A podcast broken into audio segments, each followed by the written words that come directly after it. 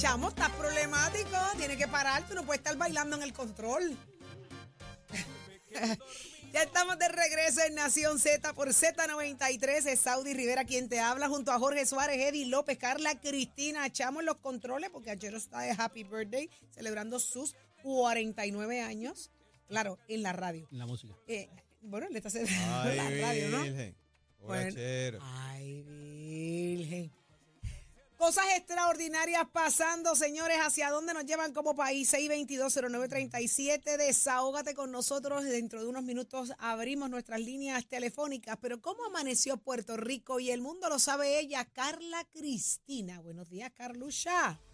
Me gusta eso. Buenos días, Saudi. Buenos días para ti, para todas las personas que nos sintonizan. En los titulares, aunque reconoce que el financiamiento de medidas de seguridad vial representan un desafío continuo, el director ejecutivo de la Autoridad de Carreteras y Transportación, Eudin González Montalvo, aseguró ayer que el gobierno central cuenta con un enfoque de mitigación de riesgos para prevenir que incidentes como el reciente desprendimiento de rocas que cubrió múltiples carriles de la autopista Luis Aferré provoquen una desgracia de proporciones mayores. Por su parte, el alcalde de Jayuya, Jorge González, dijo que Carreteras y Transportación no previene nada, sino que actúa de acuerdo a la amenaza que los ejecutivos municipales ejercen.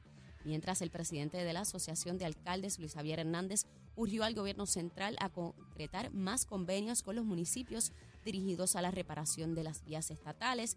Por otro lado, y como parte del plan de desarrollo de la antigua base naval Roosevelt Roads, la autoridad de los puertos firmó un contrato de arrendamiento con la empresa Vieques Airlink para ofrecer servicios de mantenimiento, reparación y revisión de aviones en el aeropuerto regional José Aponte de la Torre. Y en temas internacionales, médicos y pediatras en España convocaron una huelga indefinida en Madrid a partir del próximo 21 de noviembre para denunciar la sobrecarga que sufren los centros de salud y la situación de caos con la apertura del nuevo modelo de urgencias extrahospitalarias. Para Nación Z, les informó Carla Cristina. Les espero en mi próxima intervención aquí en Z93. Noticias, controversias y análisis. Porque la fiscalización y el análisis de lo que ocurre en y fuera de Puerto Rico comienza aquí, en Nación Z. Nación Z por, por Z93. 6220937 es el número a llamar. Desahógate Puerto Rico a través de nuestras líneas telefónicas acá en Nación Z. ¿Hacia dónde nos llevan como país? Señor, señores, vamos a hablar, eh, añadir un poco más, buscando reacciones de nuestro público eh, con el tema relacionado a la seguridad pública. Eh, acabamos de discutir de que el gobernador no ve problema alguno, ¿verdad? O déjeme, déjame decirlo, controversia eh, en el DCP. Eh, lo que ha trascendido en las pasadas semanas y lo que se lleva hablando hace mucho tiempo es que la situación específicamente, eh, si vamos a escoger a una solamente, pues vamos a hablar de la policía. Pues aparentemente la situación entre, entre eh, la policía, el negociado y lo que es la Secretaría del DCP, ahí se están sacando supuestamente lo- lo- los cantos, se están sa- sacando los cantos. Eh, ¿Usted se siente seguro en Puerto Rico? Cuando usted sale a la calle, ¿usted siente seguridad? ¿Usted siente que, que estamos protegidos? ¿Usted, ¿Usted confía en el sistema de seguridad de Puerto Rico? Es la pregunta obligada. 622-0937. Ya tenemos en línea telefónica Manuel de San Juan. Muy buenos días, Manuel. Buenos días, ¿cómo están ustedes? Los felicito por el Contenta de que estés con nosotros. El país. Este tema está bien fuerte y afectando la seguridad de todos los ciudadanos de este país. Ante todo, le quiero dar las felicitaciones al Achero porque es una persona profesional en su trabajo. Así es. Está de cumpleaños, está de cumpleaños. Sí, cumpleaños lo conozco, y perdone que corte el tema, hace muchos años lo conozco y es un profesional y hay que quitarse el gorro su- sobre su trabajo. Así mismo es. Eh, el problema de la seguridad lo estás viendo en que la falta de policías en el pueblo, en el país de Puerto Rico, la patrulla, la incidencia criminal, ¿qué va a pasar con nosotros que ya no podemos ni salir afuera a tomarnos un refresco seguro? De noche no se puede salir, no hay guardia, no hay policía. Y si esta tiranía continúa, que debemos trabajar todos unidos para la seguridad de este país. Ayúdanos a unirnos y a llevar un país seguro. Por favor, señor superintendente, le pedimos el nombre del pueblo de Puerto Rico. Ahí está. Pues Muchísimas gracias por su llamada. 6220937 es el número a llamar. Tenemos a Víctor de Orocovi. Buenos días, Víctor. Buenos días, Sauri. Dios le bendiga siempre. Igual usted. Bendiciones. Yo, yo como he sido evaluador por 40 años, Ujú. evaluador, te voy a decir algo importante. El sistema de nosotros de Puerto Rico está deterioro. Y entonces, ¿qué sucede? La base esencial, que es la seguridad de Puerto Rico, tenemos unas personas actualmente que están teniendo puestos, pero no están teniendo este, fortaleza para enfrentar la situación de la, de la seguridad de Puerto Rico. No lo tienen. Están en una dinámica de discusiones de puestos, eso para coger puestos, para ver qué luce más. Qué luce más en, la, en, la, en las altas jerarquías, pero el pueblo de Puerto Rico le falta mucha, mucha seguridad, mucha seguridad para que nos mantengamos firmes y seamos gente fiel al pueblo y no estamos garantizando la seguridad de las personas. Por eso que hay tanta crimen, por eso que hay tanto deterioro y el pueblo de Puerto Rico cada día más. Y, y estuve escuchando lo, de- lo que usted dijo del gobernador. El gobernador de Puerto Rico no tiene, no tiene valentía para enfrentar al pueblo de Puerto Rico. Es un, ¿sabe cómo le dicen en el barrio mío? ¿Cómo? cobarde, es un cobarde. Se está tapando con las cosas y no se enfrenta al pueblo de Puerto Rico. La seguridad de Puerto Rico es firme y fiel para la gente. La gente tenemos que salvarla, tenemos que darle seguridad. Y ¿sabe qué? ¿Sabe qué yo he definido con, con, con este Pedro Pierluisi? Número uno, no cree en Dios. Número dos, es un sacro del demonio. Tres, no compone para Puerto Rico. Está saturando el pueblo de Puerto Rico y estamos cayendo en la infidelidad y en el pecado. Y ca- cada día va a haber más muerte, cada día va a ser porque no estamos buscando de Dios.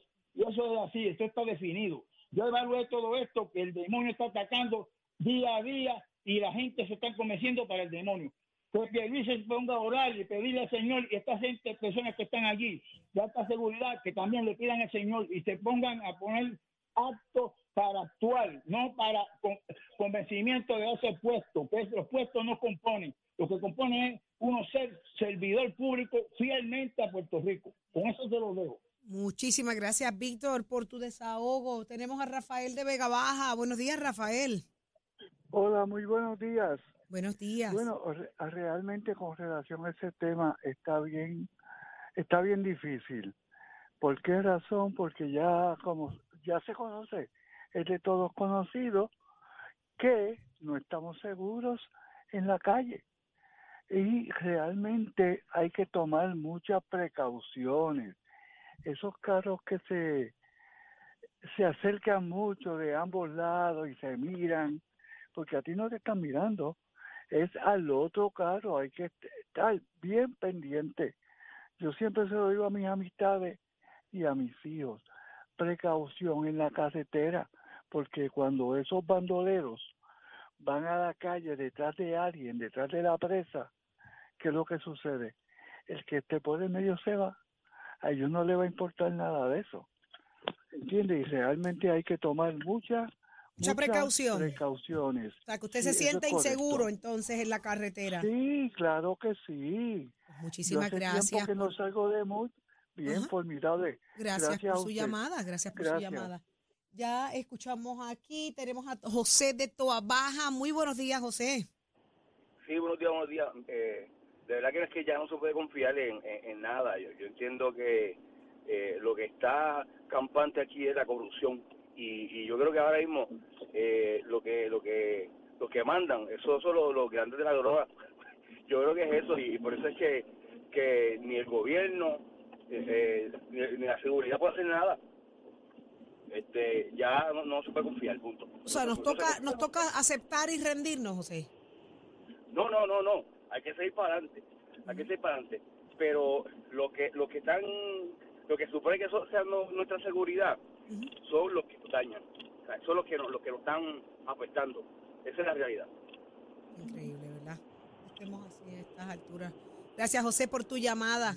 Muy valiosa todas las reacciones. Ya ustedes escucharon el sentir común, ¿verdad? De esta, de esta muestra, esta muestra pequeña eh, de- del tema es que no, la gente no se siente segura y reconoce que hay un problema en la seguridad del país. Fíjate que poco importa si es una superintendencia, si es un negociado, Ujú. si es un departamento de seguridad pública. La gente lo que quiere es que hayan estrategias contra el crimen que vengan de donde y que vengan. es personal. No importa cuántos jefes hayan, no importa cuántas divisiones hayan, Ujú. cuántas estrategias, o sea, es que, te- que tengan frutos y se esclarezcan los, los, los, los- los acontecimientos, ¿verdad? Los casos. casos. De acuerdo. eh, el que el que haya personal, el que se- el personal que hay, que Que cada tengan vez recursos, es menos, que tengan, los chalecos, que recursos. tengan- Y esas son las cosas que se están hablando y por eso es que eh, toman notoriedad y, me impacta mucho la reacción del gobernador que dice que no ve controversia en el DCP. Es la forma de amilanar o echar tierra en los ojos ante, las, ante la crisis, porque esto es una crisis, señores. Como hay otras, esta es una. Eh, es bien triste. Estamos hablando de la seguridad del país. Estamos hablando de la seguridad. Ya cuando tú llegas a ese nivel donde la seguridad tú no sientes que ahí está el problema o que tú no lo ves, eh, entonces hay que preocuparse. Y por más de que tú te quedes en tu casa y no salgas afuera para que no te vayan a asaltar, o sea, también te va a pasar en tu casa. O sea, ya hemos No estás llegado a un exento. punto que, inclusive con las balaceras estas que habla el, el- el- el señor, ¿verdad? Eh, el, que nos llama, eh, con el asunto de los asesinatos por encar- encargo, tú puedes estar sentado en la sala de tu casa y, y fueron a matar a la persona que vivía al lado y, y dispararon y tú estabas comiendo en tu casa sentado sin salir. Anoche, esa- esa- eh, el recluirnos no es, no es, un- no es una alternativa. no, no necesariamente te garantiza seguridad, eso es así. Eh, anoche eh, la historia que trascendió de ese asesinato, doble asesinato de una pareja que salía de un centro comercial, eh, alegadamente iban con sus hijos y no fue esto suficiente para, para detener la intención, ¿verdad? O el deseo de asesinar a alguien. Eh, fallecieron a, pues, los dos, tanto la, la Melvin pareja- Villanueva, de 38 años, y su pareja Débora Soto del Toro, de 31 años. Melvin posee expediente criminal por delitos de ley de armas, sustancias controladas, violencia de género.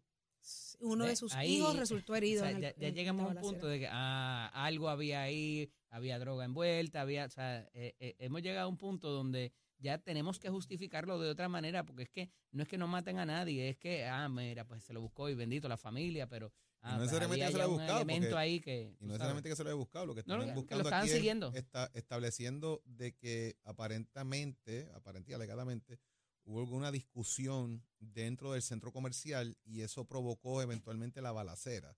Pero cuando se busca quién es la persona, eh, imputa, eh, ¿verdad? El occiso, pues resulta que tiene un expediente criminal. ¿Qué provocó esa discusión? Pues ahora a saber, porque aquí uno le va a preguntar. si Por eso, eh, pero eso es en tema de especulación pública. Claro. En un tribunal eso no entraría.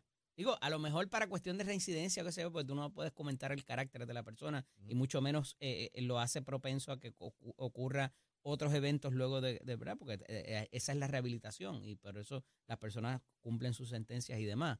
Pero el asunto de, de, de que ya haya eso y, y se discuta públicamente, ahí ya automáticamente la gente lo da, ah, pues mira, eso Sí, lo no, sé, yo- poco le importa qué pasó con la esposa, qué pasó No, con los con hijos. los es que, ah, pues mira, ya había ese elemento y ya, y la justifica y lo, y ya explican. y pasó el caso. de esa manera, Sí. venga el próximo. Es lo triste, lamentablemente. es lo- la sensibilidad se pierde en, en- en la forma en la que estamos viviendo, se pierde la sensibilidad y es doloroso. Habían tres menores en, en- en el auto también. Eh, uno de ellos resultó y- y fue herido. más de un tirador, o sea, no, no fue una sola persona. Fueron múltiples No, personas que disparan según trasciende, No, ¿verdad? De la no, nota no, que se no, está dando. De verdad que a mí me... me- me- yo son, son de esas historias que tú lees el titular, lees solamente el lead y tú no quieres leer más porque te afectan. Y pasamos la página de la mujer que le metieron 40 tiros a- a- No, en la no, madrugada no, de ayer. way, o sea, horrible también. the way, Tú sabes. o- o- otro datito, ¿verdad? Y es que dentro de la nota que estábamos discutiendo del DCP, el gobernador eh, dice, no he revisado el detalle, pero a base de la información que he recibido, la orden es válida, ¿verdad? De lo que se está estableciendo de los cambios en la policía. Pues la recomendación, señor gobernador, como ex secretario de Justicia que usted es, como ex comisionado residente, como abogado en funciones y gobernador del país, ¡lea! Para que sepa qué es lo que está pasando. No deje especulaciones. y ya parecería, O sea, Dios. y ya parecería que con esa alocución, Jorge, adjudicó en favor de una de las partes. Porque alguien me dijo, Pero entonces esperemos al viernes cuando entonces se Gracias a Dios que no hay controversia. De aquí Gracias al viernes, de aquí al viernes pudo leer. menos mal. De aquí al viernes pudo leer y entonces llegó un análisis el viernes. ¿Será eso lo que nos espera? Estaremos pendientes a las noticias y a la, y- y a- la fortaleza el viernes. Pero ya está con nosotros el licenciado Jorge Molina Mencía. Buenos días, licenciado. Muy buenos días. Buenos, buenos días a todos. Qué bueno que está con nosotros una vez más, 622-0937. Si usted es alimentante, eh, sepa que el tema es hoy pensión alimentaria y usted tiene duda, alguna pregunta que desea aclarar en su proceso, aproveche, aproveche que el licenciado Jorge Molina le va a dar una consulta previa a, a- a esa petición, a esa duda que usted tiene. Así que vamos, vamos al grano, licenciado, ¿cómo está la situación? ¿Qué es esto de la pensión alimentaria y, y en beneficio de los hijos? ¿Quiénes tienen derecho a reclamar? Bueno, en términos simples, la pensión alimentaria es la obligación de padre o madre a proveerle alimentos a los hijos menores de edad por el simple hecho de ser padre o madre. Y esto pues obviamente tiene pues una, una serie de características. Eh, si alguien tiene preguntas. Una pregunta, licenciado. ¿Por qué no se hace que los dos padres eh, sean los que, los que paguen el, el monto total de una pensión a esos niños? Y No. siempre se, se va, se inclina la balanza a un lado o al otro. No, no, no, se supone, se supone que la pensión alimentaria sea cubierta por ambos padres. Ok. La, la situación que uno de los padres es el que pasa el dinero porque lo- el hijo vive con padre o madre y ese padre custodio, como es el que tiene la posesión física del hijo, pues él también tiene que pagar los gastos, pero esos gastos los paga dentro del hogar. ¿Y por qué no deposita? Como tiene que depositar el padre. Bueno, porque la, uno de los dos padres es el que tiene que administrar la pensión y para poder administrar la pensión, pues la persona no Sería tiene... interesante que de Sí. la misma forma que una parte tiene que hacer un depósito de, de un cierto monto, pues la otra parte deposite su monto y eso a, a partir de ahí, entonces se, se procese los, los pagos y Pues- eso, eso eh, eh, los puse a No, pensar. no, no, no, no. Oye, eh, tiene, tiene, es, es muy buen el punto, pero quiero explicar que cas- técnicamente es lo que está sucediendo, simplemente que no se está haciendo de la manera directa Ah, porque que, usted- que estás es que diciendo. usted escucha, por ejemplo, un papá, ah, que tengo que pagar 700 pesos de pensión, tengo que depositarlos. Eh, entonces, pues, pues la otra parte no reconoce que pues, mamá está haciendo también unas aportaciones económicas. Exacto.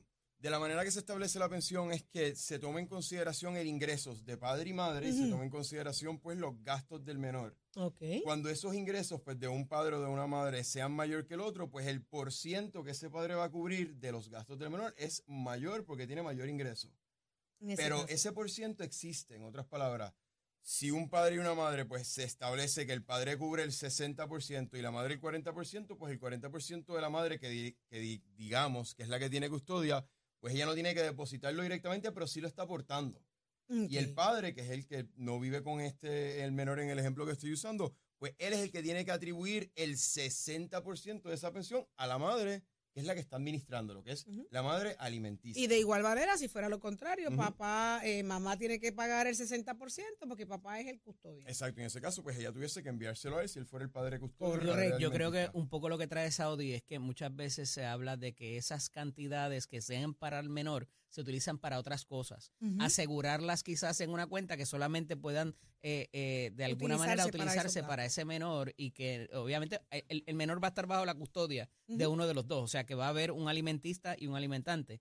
Eh, pero ¿cómo protegemos de que eso se utilice para el bienestar del menor y no para otras cosas y el Ujú. menor quede desnutrido o sin, ¿verdad? sin las necesidades básicas? Descubierto. Den- dentro de todo caso de pensión, pues muchas veces se abre una cuenta específicamente para los depósitos de pensión. Sin embargo, la administración, como el padre custodio use ese dinero, se supone que sea para la pensión, pero no no hay manera de probarlo. Qué triste, qué triste. ¿Cómo se fija esa pensión alimentaria para beneficio de un hijo o una hija? Bueno, el proceso se puede llevar en uno de dos foros. Puede ser el foro administrativo, que es asumo, puede ser directamente en el tribunal. Básicamente los dos tienen el mismo rol y el mismo efecto. La única diferencia es que el tribunal tiene la capacidad de imponer desacato, que sabemos que es pues, eh, emitir órdenes de arresto por incumplimiento de pensión alimentaria. Aparte de eso, es básicamente lo mismo ambos foros. Uno radica una petición, se lleva a cabo una vista, se establece una pensión y esa pensión puede revisarse cada tres años, voluntariamente por cualquiera de los dos padres. ¿Y qué cosas se toman en cuenta para fijar esa pensión alimentaria? Lo- lo- la pensión alimentaria tiene dos vertientes. Está la pensión alimentaria básica y está la suplementaria. La, la básica es simplemente la que se establece tomando en consideración la edad del menor, los ingresos de los padres y una tabla que se llama la tabla de las guías de pensiones alimentarias. Esa, con eso solamente se pasa, la, se saca la básica. Eh, Ok. No, no es un cómputo matemático, simplemente buscas el, el ingreso de ambos padres, buscas la edad del niño, vas a la tabla y eso es lo que es la básica. Arriba de eso es que entra la suplementaria, que es básicamente la pensión que se establece para cubrir los gastos suplementarios como son la educación, el cuido, deportes, eh, actividades extracurriculares, gastos de médicos que no estén cubiertos dentro del plan médico. Esos son los gastos suplementarios. esa es la que sube, esa es la que sube el paguito, esa es la que sube el paguito. que la que sientes el dolor Esa es la que sube el paguito. No, como, como les digo, la básica es, una, es un número, ya, eso, eso es lo que hay. La suplementaria, pues la que tiene la capacidad de incrementar esas pensiones, algunas veces, pues, Alguien se, pregunta, alguien se pregunta por qué el control de natalidad, porque cada vez hay menos. eh, Ay, porque ya no quieren parir, porque hoy los muchachos van al río, cruzan el río y salen secos al otro lado. No, no, o sea, no son nada porque es que nadie quiere asumir esa responsabilidad. Está bien cuesta arriba. Pues, Saudi, para, para, para Ajá.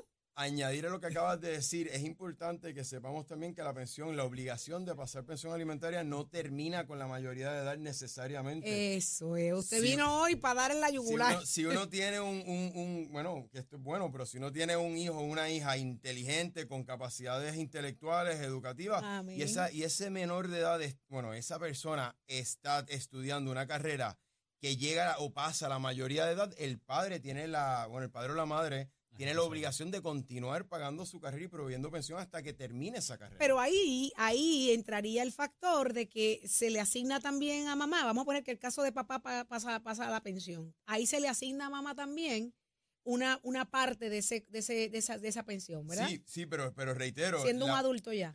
Sí, sí, absolutamente. Pero reitero, la parte de mamá siempre fue asignada desde el principio. Hay un por ciento que ella no tiene que pasar porque ella es la que administra, pero Correcto. técnicamente desde el, desde el comienzo de establecer la pensión, mamá y papá tienen su porcentaje. Y, y tiene que el, el menor, digo, ya en, en caso de un adulto que está estudiando, solicitarle al tribunal pensión de parte de ambos padres, ¿correcto?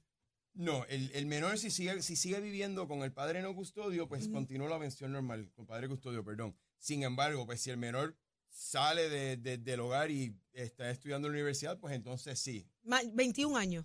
21 años es la mayoría de edad, Hasta pero estamos 25. hablando, estamos hablando cuando el menor esté estudiando una Exacto. carrera y pasa los 21 años, es hasta que termine la carrera. Después Exacto. de que el menor Pero- pero pruebe la de- capacidad. Pero- Aptitud y actitud. Exactamente. Pero después que pasa a los 21, entonces tiene que él mismo solicitarle al tribunal una pensión por parte de, de- de los dos. Si el, si el padre no custodio que está pasando la pensión solicita el relevo de la Ujú. pensión, pues ahí es que el menor tiene que solicitarla. Si el padre pues no solicita el relevo y continúa pagando, pues no hay problema. O lleguen a un Wow, acuerdo. es un O caso O bien acuerdo, interesante. o lleguen a un acuerdo el menor eh, no custodio y el padre. Licenciado, pero lo que pasa muchas veces es que eh, de ahora ya tú eres mayor de edad, eh, yo te voy a pasar los chavos a ti y no, lo te- y no se lo voy a pasar a tu mamá. Sí. Eso, eso pasa todos los días. Pero con eso entiendo que no hay ningún tipo de problema. Después de que los chavos estén llegando a donde se supone que sean, que es para el bienestar del, del menor, o en este caso el mayor, si está estudiando, pues no, no veo el, la, la- el Hay que ir al tribunal para eso. Se puede las partes voluntariamente o, o unilateralmente decir, pues yo te lo doy a ti y ya. Y, Es, es voluntario, es voluntario, pero tiene que haber, pues obviamente, un grado de, de- de estrecho de amor y de confianza, porque el, el problema es que si el menor accede a que el padre lo releven de la pensión, porque el padre dice, pues te voy a pasar el dinero directamente a ti, y después el padre No lo hace, pues ya perdió la capacidad de poder demandar en Wow. pensión alimentaria, porque ya se relevó y ya es mayor. esa es la importancia. Qué interesante. Licenciado, ¿dónde lo conseguimos? Hay mucha gente que quiere información y se quiere orientar con un muy buen abogado como usted. ¿A dónde hay que llamarlo? Pues mira, el teléfono de la oficina es el 787-740-6188, Molina y Toro Law Offices. Repítame el número 740. 6188 con el 787. Mire, usted deje de estar pasando dolores de cabeza, usted está perdiendo las noches porque usted tiene un revolú con Asume, usted tiene un problema con la pensión. Llámelo, llame al licenciado 740-6188, déjelo en las manos de los que saben, para que usted duerma tranquilito. Mire, complíquele la vida al licenciado, yo le doy permiso. Oriéntese, oriéntese. Nada sustituye esa orientación. Nada sustituye una orientación legal para que usted descanse, duerma tranquilito y nadie vaya y le toque la puerta y le diga, "Shh, ¡Ey! Y, es la y pensión! agárrese cuando le computen la suplementaria. Mire, para que, ese, para que ese WhatsApp descanse. Por- agárrese bien, no de estos asientos que no tienen brazos, pero de otros que tengan, ¿sabes? Muchísimas gracias, licenciado. Ya lo escuchó aquí en Nación Z. La próxima Gracias a semana ustedes. pendiente, usted puede recibir orientación con él. Ya está listo Tato Hernández. Somos Deporte. Adelante, Tato. Yo tenía una luz que a mí me alumbraba y venía la brisa y ¡fua! y me la apagaba. A mí ¿Qué no pasa? luz, ¿Qué fue? ¿Y A mí no se me eso? fue la luz. Fue a los Leones de Ponce en el Ay, sí, ayer, qué horrible. Óigame, esta gente está medio salada. El regreso de los Leones de Ponce, el terreno del Francisco Paquito Montaner. Casi una década que estaba ausente en el béisbol de la Liga Profesional Roberto Clemente, pues ayer que estaba todo preparado. En la lluvia, pues retrasó un poco. El primer juego inaugural fue suspendido por lluvia. Pues anoche estaba todo preparado, la gente en el parque, la alcapurria, el algodón, las panes pepitas, los refrescos, la vida. Y de momento, cuando el árbitro grita play ball, se fue la luz. Están más salados que la espalda de una ballena.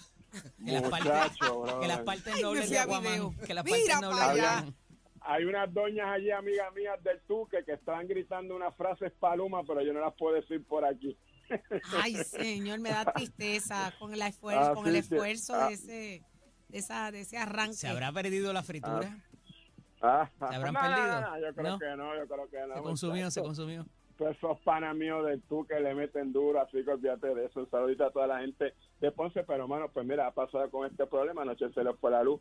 Aparentemente fue un programa eléctrico que había en el área de Ponce, pues y se fue la luz en el y toda esa comunidad allí aledaña, casi todo Ponce se quedó sin luz, así que no pudieron establecer para ese juego que iba a ser con el equipo de RA12. Esas cosas pasan, el servicio pues no está aparentemente en esa área. Y bueno, también sabemos que ha llovido mucho para allá. Recientemente sábado cayó un aguacero descomunal para toda esa área, pues ya usted sabe que el tendido eléctrico no está en la mejor condición. Ahora Luma aproveche y esa área por ahí vamos a retocarla, vamos a arreglarla, vamos a darle ímpetu, vamos a darle cariño a ese estadio porque contra ellos tienen que seguir jugando, ¿me entiendes? Yo sé que eso se puede a resolver, pero vamos a ver qué es lo que pasa con eso. Inicialmente el partido se había visto retrasado por la lluvia, pero luego pues el director del PNO, Carlos Berroa, pues ya usted sabe, lo suspendió por la cuestión de lo que fue la falla eléctrica que dejó oscura este remodelado estadio que esta gente se ha fajado, invirtió muchos chavitos para lograr esta temporada, pero yo espero que todo eso se arregle y puedan seguir jugando. Y esta es con el oficio de Mestre Escuela que te informa. Ya estamos en el proceso de matrícula para nuestras clases que comienzan ahora el 15 de noviembre. Usted lo que tiene que hacer es pasar por cualquier restaurancito, puede llamar al 787-238-9494. También puede coger la orientación por teléfono como puede ir personal. Si usted le gusta la mecánica automotriz, combínela con la mecánica racing.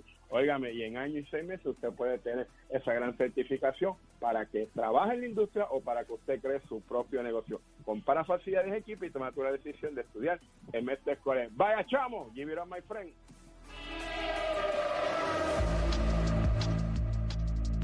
Buenos días, soy Carla Cristina informando para Nación Z. En el tránsito ya se formó el tapón en la mayoría de las vías principales de la zona metropolitana, como la autopista José Diego entre Vega Alta y Dorado, también entre Tuabaja y Bayamón, igualmente la carretera número 2 en el cruce de la Virgencita y en Candelaria en Tuabaja y más adelante entre Santa Rosa y Caparra en Guaynabo, tramos de la PR5, la 167 y la 199 en Bayamón, la avenida Los Verdes entre la American Military Academy y la avenida Santa Ana en Guaynabo, igualmente la carretera 165 a la altura de la intersección con la PR22, el expreso Valdeorite de Castro desde la confluencia con la ruta 66 hasta la zona del aeropuerto en Carolina y más adelante también cerca de la entrada al túnel Minillas en Santurce, el expreso de Trujillo en dirección a Río Piedras, el ramal 8 y la avenida 65 de Infantería en Carolina, la autopista Luis Aferré entre Montelledra, el área del Señorial y más al sur en Caguas y la 30 entre Juncos y Gurabo en dirección a la intersección con la 52 y la 1. Más adelante actualizo esta información para ustedes. Ahora pasamos con el informe del tiempo.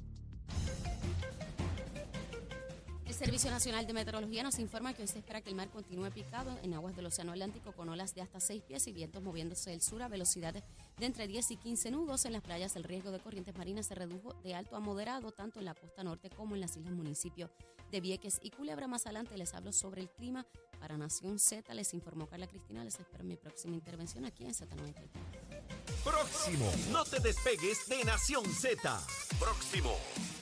Próximo el análisis del día y usted no se lo puede perder. Conversamos con el secretario del Partido Popular Democrático, Luis Vega Ramos. Están a solo días de una elección importante que tiene que decirnos. Enteras aquí en Nación Z. Llévatelo.